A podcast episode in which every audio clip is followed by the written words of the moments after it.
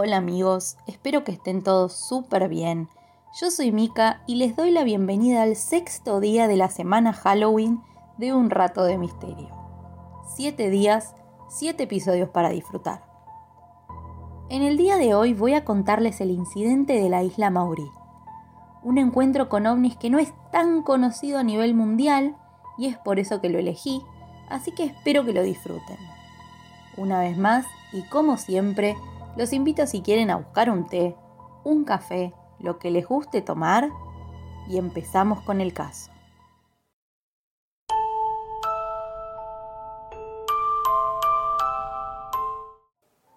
Era el 21 de junio del año 1947. Harold Dahl, su hijo y su perro iban en bote por el estrecho de Puget en Washington, Estados Unidos se encontraban juntando los troncos que se alejaban de la orilla del aserradero.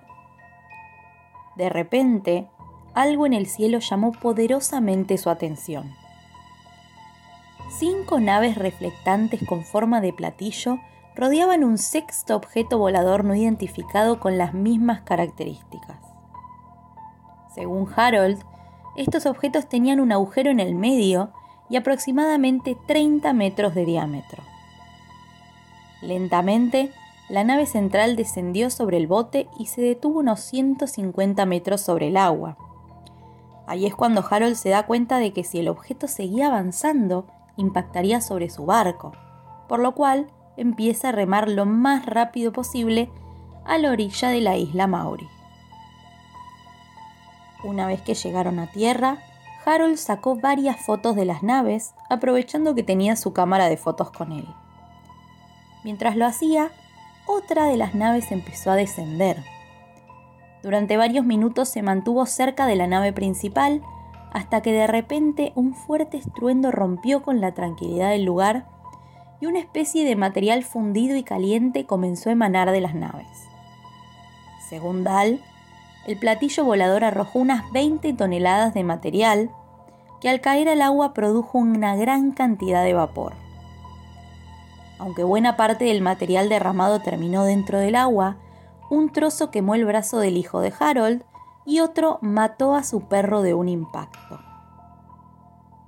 Tras llevar a su hijo al hospital para que recibiera atención médica, Dal le contó lo que ocurrió a su supervisor del trabajo, Fred Chrisman.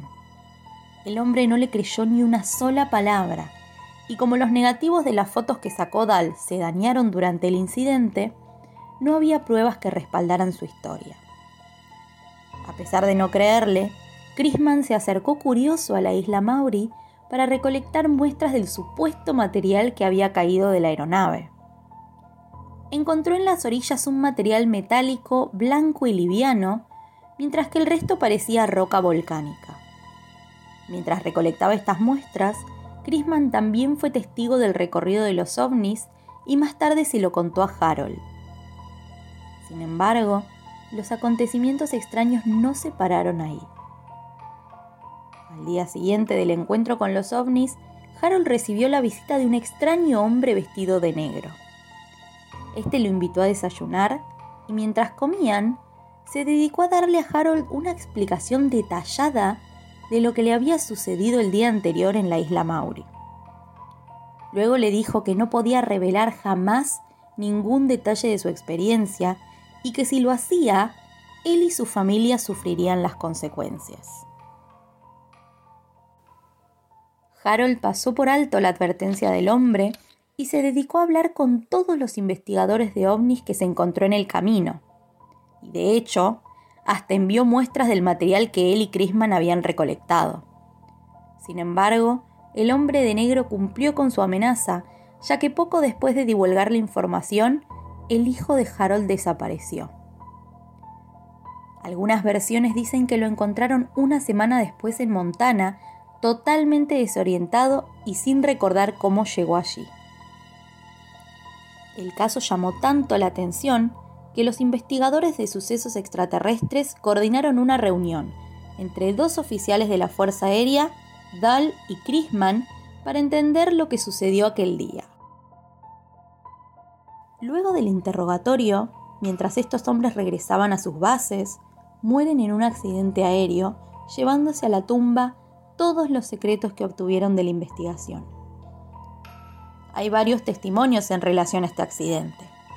En el informe oficial se menciona que la aeronave se estrelló por una falla en el motor, mientras que los testigos cercanos afirman que escucharon disparos de armas antiaéreas.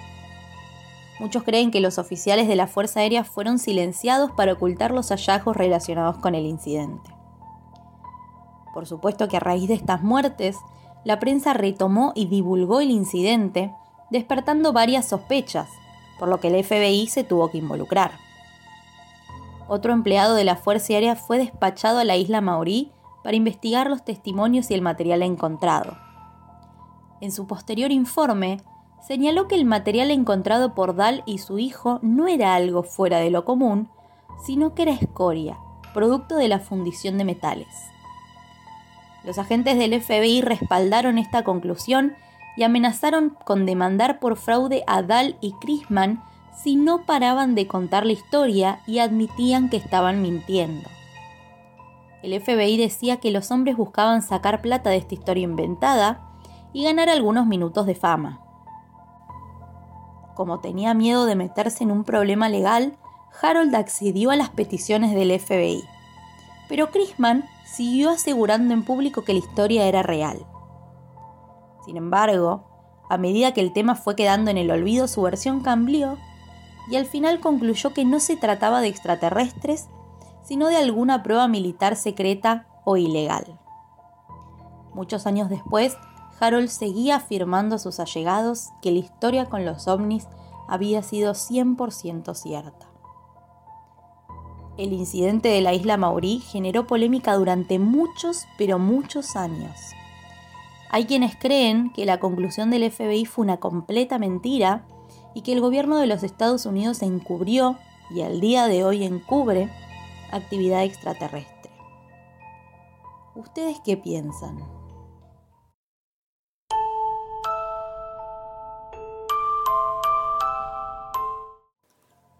Espero que les haya gustado este sexto episodio de la semana Halloween y les agradezco por haber llegado hasta acá. Si quieren contarme qué opinan sobre este caso, pueden hacerlo a través de la cuenta de Instagram arroba unratodemisterio.arg, donde además pueden sugerir qué casos les gustaría que haga en las próximas emisiones. Si están escuchando este capítulo en YouTube y les gustó, los invito a darle like, suscribirse al canal y si quieren, activar la campanita para que YouTube les avise cada vez que subo un nuevo caso. Si quieren compartir este especial con amigos fanáticos del misterio, me serviría muchísimo para difundir el podcast Recuerden que esta fue la semana Halloween, así que los espero mañana en la última parte de este especial, que espero que les guste mucho. Queridos amigos, eso ha sido todo por hoy. Les mando un beso grande y los despido hasta el próximo episodio.